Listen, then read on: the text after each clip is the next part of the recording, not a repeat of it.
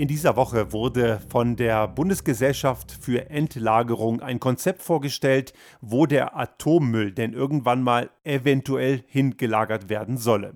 Es ging gar nicht darum zu, zu sagen, welcher Ort ist der richtige, sondern welche Orte kommen aufgrund von geologischer Gegebenheiten grundsätzlich mal in Frage.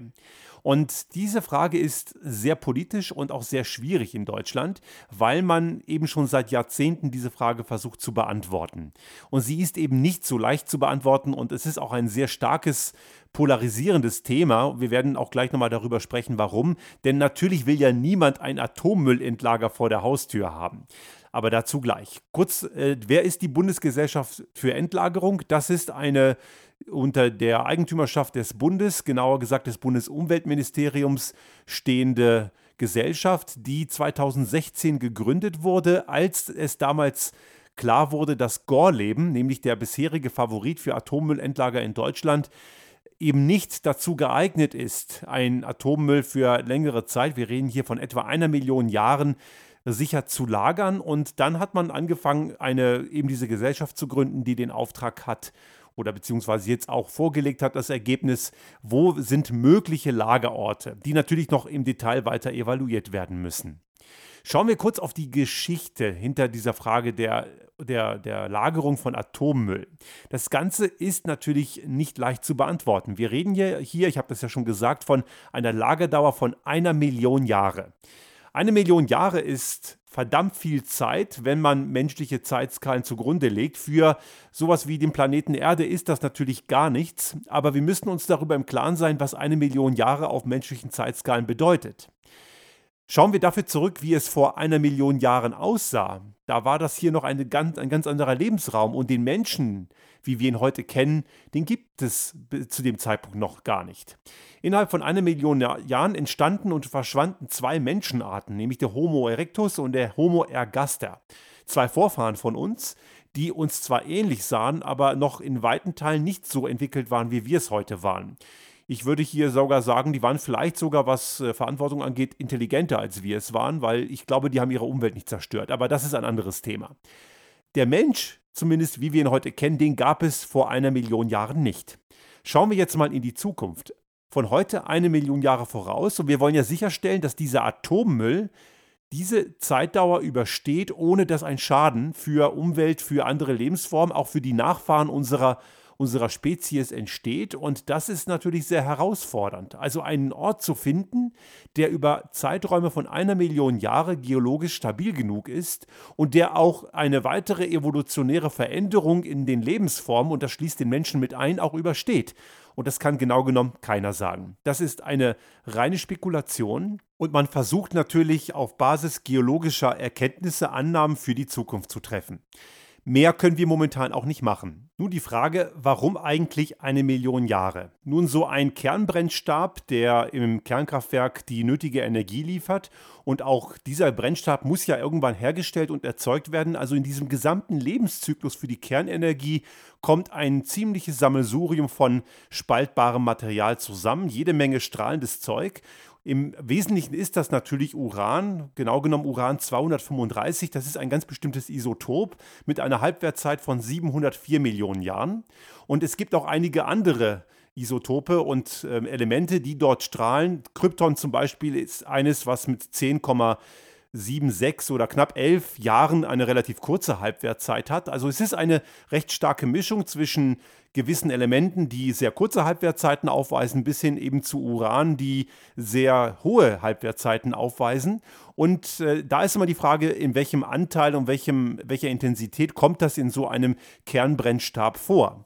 Es kommen sogar solche Elemente wie Tellur darin vor. Tellur ist auch ein sehr stark strahlendes Element mit einer Halbwertzeit von 10 hoch 24 Jahren, also 7 Quadrillionen Jahre etwa hängen dahinter. Nur das ist eben nicht so reichlich in einem Brennstab enthalten wie andere Elemente. Und aus diesem gesamten Mix hat man mal ausgerechnet, dass man etwa eine Million Jahre Zeit überdauern müsste, dass die verbleibende Strahlung nicht mehr kritisch ist. Und wir müssen hier dieses verbleibende dick unterstreichen, denn verbleibend heißt ja, dass auch selbst nach einer Million Jahren der Dreck noch immer strahlt, wenn auch nur so wenig, dass wir annehmen, dass es nicht mehr gefährlich ist. Dieser Wahnsinn zeigt einmal mehr, wie schwachsinnig äh, diese ganze Kernenergie ist und dass es ein riesiger Fehler war, auf diese Energieform zu setzen.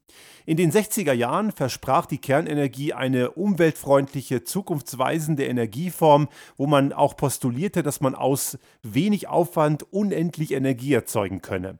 Wir wissen schon seit vielen Jahrzehnten, dass das Quatsch ist und obwohl wir das wissen, hat man in Deutschland einen Beschluss aus den frühen 2000er Jahren, der damals unter Rot-Grün getroffen wurde, nämlich aus der Kernenergie auszusteigen. Später, nachdem Frau Merkel mit der FDP die Regierungsgeschäfte übernahm, hat man diesen revidiert. Dann kam Fukushima und man hat festgestellt, doch keine so gute Idee, das zu revidieren. Also hat man die Revision wieder revidiert und einen Zustand erzeugt, der gut für die Energiebetreiber ist, für E.ON, RWE und Co., weil die konnten dann neu verhandeln und ihre Verantwortung einmal mehr an die Gesellschaft abschieben, während sie die Gewinne schön behielten.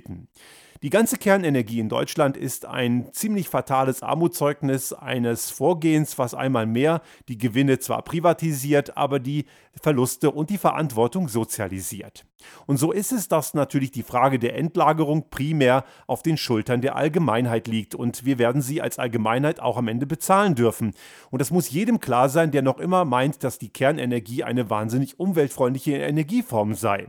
Nebenbei gesagt, auch die CO2-Bilanz von Kernenergie ist ziemlich desaströs, nicht so schlimm wie die eines Kohlekraftwerks, aber nach dem Kohlekraftwerk kommt dann gleich das Kernkraftwerk, denn ein Kernkraftwerk ist nur in seinem normalen Betrieb CO2-frei. Davor und danach bei der Herstellung und Anreicherung oder auch Wiederaufarbeitung von Uranbrennstäben ist es ein sehr CO2-intensiver Prozess, weil man viel Energie dafür braucht und die Frage der Endlagerung ist eben nach wie vor nicht klar beantwortet. Darüber hinaus kommen natürlich die an sich bekannten, aber oft ignorierten Gefahren im Betrieb. Wir wissen ja, oder wir sollten es längst wissen, dass die Probleme im Betrieb von Kernkraftwerken kein ausschließliches Problem von sowjetischen Schrottreaktoren ist, sondern auch von vermeintlich hochentwickelten westlichen Reaktoren. Also zum Beispiel der Reaktor in Fukushima war ein GE-Reaktor, also ein amerikanisches Produkt von General Electric. Und auch bevor Tschernobyl gab es schon Atomunglücke wie Sellafield zum Beispiel oder Harrisburg. Dort gab es schon größere Zwischenfälle, die große Mengen Strahlung freisetzten. Also die Problematik von Kernenergie, die ist wirklich nicht neu und hat nichts ausschließlich mit dem Reaktorunfall in Tschernobyl zu tun. Schauen wir mal auf die Fragestellung, was ist soweit bisher in Deutschland passiert in puncto Endlagerung. Dort ist immer der Ort Gorleben, der in dem Namenskontext immer wieder auftaucht. Und warum eigentlich Gorleben? Gorleben ist ein, eine Stadt, eine Gemeinde in Niedersachsen, ziemlich weit im Osten von Niedersachsen, genau genommen an der damaligen innerdeutschen Grenze zur DDR. Und ich habe als jemand, der in Göttingen aufgewachsen ist, also einige Kilometer weiter südlich, also jetzt nicht gerade nur 10 oder 20, sondern ein ganzes Stück weiter südlich, das Ganze dahingehend recht gut mitbekommen in den 80er und 90er Jahren, weil es immer wieder mal Atommülltransporte gab, die auf der Schiene, also mit Güterzügen von Frankreich kommen, von einem dortigen Wiederaufarbeitungslager nach Deutschland zurückgebracht wurden. Dort wurde also deutscher Atommüll nach Deutschland zurückgebracht und dieser sollte in Gorleben gelagert werden. Und diese Bahntrasse führte eben an Göttingen vorbei und ich war damals als Schüler eben auch bei Anti-Atomkraftprotesten mit dabei. Ich gehörte zwar jetzt nicht zu denen, die sich an die Gleise gekettet haben, das habe ich mir da nicht zugetraut, aber ich habe dort eben auch als Schüler mit protestiert. Und Gorleben war eine reine politische Entscheidung. Der damalige äh, Ministerpräsident, und damalig heißt hier 70er Jahre, Ernst Albrecht, hat diesen Standort favorisiert. Und ein Grund war auch, dass er eben an der innerdeutschen Grenze lag, also auch Richtung DDR. Und das war irgendwo auch ein politisches Statement. Was Albrecht allerdings unterschätzt hat, waren die Proteste und der Widerstand, der sich aus der Bevölkerung regte. Und diese Proteste haben Deutschland seit den 70er Jahren nie losgelassen. Und ob Gorleben wirklich geeignet ist, wurde stets bezweifelt. Es gab dann auch Umweltverbände und Umweltorganisationen, die selber auch Gutachten vorgelegt haben. Und seit 2016 ist klar, dass das überprüft werden müsse. Mit dieser Woche wurde endgültig klar festgelegt, dass Gorleben als Standort geologisch keine Eignung aufweist. Und als Alternative dafür sind weite Teile Deutschlands als mögliche Endlagerstätten jetzt ausgewiesen worden, wo man dann natürlich auch weiter schauen muss, ob es geologisch passt. Und diese liegen, und das ist jetzt ein ganz besonderes Problem, auch in Bayern. Bayern war ein Bundesland, was sich stets immer ausschließlich dagegen gewehrt hat, ein Atommüllendlager auch nur ansatzweise in Erwägung zu ziehen. Sie wollten den Müll natürlich nie haben. Wer will den schon, ist ja auch nicht unproblematisch. Das perfide an Bayern ist allerdings, dass das CSU-geführte Bayern stets immer ein großer Verfechter von Kernenergie war und auch die meisten Kernkraftwerke anteilig in Bayern stehen bzw. standen. Einige sind ja mittlerweile abgestellt worden, aber Bayern war immer sehr offen, wenn es darum geht, Kernenergie anzusiedeln und die daraus resultierenden Arbeitsplätze und Kaufkraft natürlich, die haben sie gerne genommen. Den Müll aber, den wollen sie natürlich nicht haben. Das ist sehr scheinheilig und sich aus der Verantwortung dazu entziehen, ist an Frechheit schwer zu überbieten. Aber trotzdem muss auch Bayern sich dort beteiligen. Der Bericht von eben dieser Gesellschaft für Endlagerung, die weist auch Gebiete in Bayern mit aus und gar nicht so wenige. Und das heißt, man muss hier eben auch in dem Bereich gucken, derer, die eben grundsätzlich immer den Müll nicht haben wollten, aber den Profit daraus, den haben sie sehr gerne genommen. Kernenergie ist und bleibt immer problematisch. Und sie wird es deswegen auch immer bleiben, weil wir überhaupt gar nicht sagen können, ob die Maßnahmen, die wir heute einleiten, auch wirklich diejenigen sind, die dafür sorgen werden, dass wir den Dreck auch wirklich von der Backe haben. Das wird uns auch die folgende Generation immer weiter beschäftigen. Das Ding ist eine never-ending Story. Was passiert heute mit dem Atommüll? Heute wird er zwischengelagert, meistens in den Kernkraftwerken selber. Und es wird, äh, es gibt so Zwischenlager, die äh, diese ganzen verbrauchten Kernbrennstäbe eben aufnehmen. Und die Brennstäbe alleine sind ja nicht das einzige Problem. Es sind auch die Reste, der Schrott bereits zerlegter und stillgelegter Kernkraftwerke. Die größte Baustelle dieser Art ist das alte Kernkraftwerk aus DDR-Zeiten in Greifswald. Das Kraftwerk wird seit den 90er Jahren zerlegt. Das ist noch immer im Gang, das ist noch lange nicht abgeschlossen.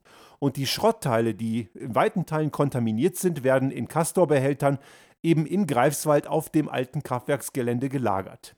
Das Problematische mit diesem alten Zeug ist auch, dass es stets kühl gelagert werden muss, weil die Dinger sind ja eben aufgrund ihrer, ihres Zerfallprozesses immer noch sehr energieintensiv. Und wenn man dort die Lagerung nicht richtig macht, dann kann es trotzdem zu einer Kernschmelze kommen. Also das ganze Ding hinterlässt uns ganz schwierige und momentan nicht lösbare Erbschaften, mit denen sich viele, viele Generationen nach uns werden beschäftigen müssen. Die Kernenergie ist keine Erfolgsgeschichte. Vielleicht für Aktionäre von E.ON und NBW und auch ein bisschen von RWE und Co., die finden das alles wahrscheinlich ganz toll, weil sie haben ihren Reibach damit gemacht. Die Verantwortung haben sie hingegen nie getragen und sie haben auch dafür gesorgt durch ihre Lobbyarbeit, dass sie es auch nicht müssen. Neben der Kohleenergie ist die Kernenergie die teuerste Energieform, die wir haben. Viele machen ja die, bei den hohen Strompreisen in Deutschland, vielleicht für die Hörer in Österreich, dort liegt der Strompreis zwischen 25 und 30 Cent pro Kilowattstunde. Für die Hörer in Deutschland, in Österreich liegt er etwa bei 15, 16 Cent pro Kilowattstunde. Das ist eine wichtige Information, die brauchen wir gleich nochmal. Die meisten machen ja für die hohen Strompreise die erneuerbaren Energien und die EEG-Umlage verantwortlich. Die, die das tun, haben das Problem nicht verstanden und haben nicht richtig äh, nachgelesen, woher eigentlich der hohe Strompreis kommt. Die EEG-Umlage, also die Umlage für das Erneuerbare Energiengesetz, so wird immer suggeriert, die bezahlt ja die erneuerbaren Energien. Allein dieser Satz stimmt schon nicht, weil nur ein kleinerer Teil davon die erneuerbaren Energien bezahlt, nämlich etwa so drei bis maximal vier Cent pro Kilowattstunde. Das ist, wenn es hochkommt, die Hälfte. Der zweite Teil der knapp sieben Cent äh, kostenden Umlage, damit bezahlt man Unternehmen, die von der EEG-Umlage befreit sind, weil sie angeblich in einem Wettbewerb weltweit stehen und sehr energieintensiv sind. Also ein wesentlicher Teil dieser Umlage ist eine Subvention für gewisse Arten von Unternehmen. Und der Rest vom Strompreis, das ist unter anderem, sind unter anderem die versteckten Kosten für eben Subventionen für Kohle- und Kernenergie. Man muss bedenken, dass die Grundlagenforschung für die Kernenergie die äh, Kernenergiebetreiber nie bezahlt haben. Das hat der Steuerzahler bereits bezahlt. Die ganzen Forschungsreaktoren damals in Karlsruhe und in Jülich, das ist alles eben Steuergeld gewesen. Da haben die Kraftwerksbetreiber sich nie daran beteiligt oder nur sehr geringfügig. Kann jetzt sein, dass es auch geringfügig war, aber das ist wirklich marginal.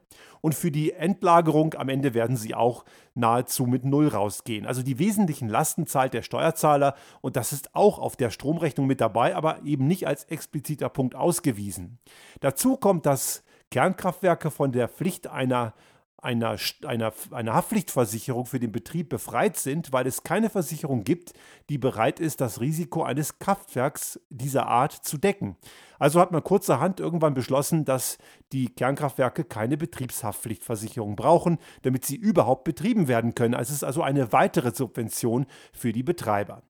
Die erneuerbaren Energien, in denen die entscheidende Zukunft liegt, die kosten pro Kilowattstunde 3 bis 4 Cent und sind damit die günstigste Energieform, die es überhaupt gibt.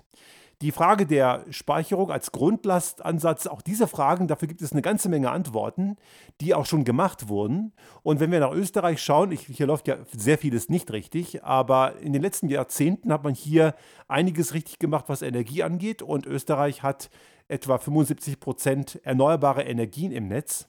Und diese erneuerbaren Energien führen also nicht dazu, dass der Strompreis hier durch die Decke geht. Im Gegenteil, er ist eben relativ niedrig. Und das zeigt einmal mehr, dass erneuerbare Energien nicht nur von dem ökologischen Aspekt her und von der Nachhaltigkeit der Schlüssel für die Zukunft sind, sondern eben auch von der Kostensicht her. Wer also für die hohen Strompreise in Deutschland die erneuerbaren Energien verantwortlich macht, hat das Problem nicht mal in Ansätzen verstanden. Und es gibt natürlich einige Lobbygruppen, unter anderem auch die sogenannte Initiative Neue Soziale Marktwirtschaft, wo das Sozial ein Etikettenschwindel ist, so wie Milchschnitte und Milch die ständig mit Kampagnen behaupten, dass die erneuerbaren Energien am Ende den Strompreis durch die Decke gehen ließen. Das ist blanke Lüge und ich weiß oder ich kann mir nicht vorstellen, dass die Betreiber, dass die Macher dieser Kampagnen das nicht wissen. Die stellen sich einfach nur doof im Sinne der Klientel und ihrer eigenen Lobbyinteressen. Halten wir fest, die Kernenergie ist und war einer der größten Fehler der jüngeren Menschheitsgeschichte. Wie der sich auswirken wird und wie wir damit umgehen werden, kann derzeit kein Mensch sagen.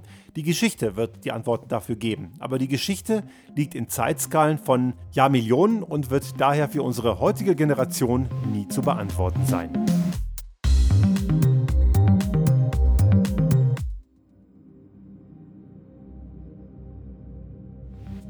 Sollte Ihnen unser Podcast gefallen haben und Sie auch künftig keine Folge verpassen wollen, dann abonnieren Sie uns einfach auf den gängigen Kanälen wie zum Beispiel iTunes, Spotify oder anderen Podcast-Hostern oder auch auf unserem YouTube-Kanal finden Sie immer mit dem einen Tag Verzögerung die aktuelle Folge unseres Restart Thinking Podcast und selbstverständlich freuen wir uns in Zeiten der Aufmerksamkeitsökonomie über das eine oder andere Like.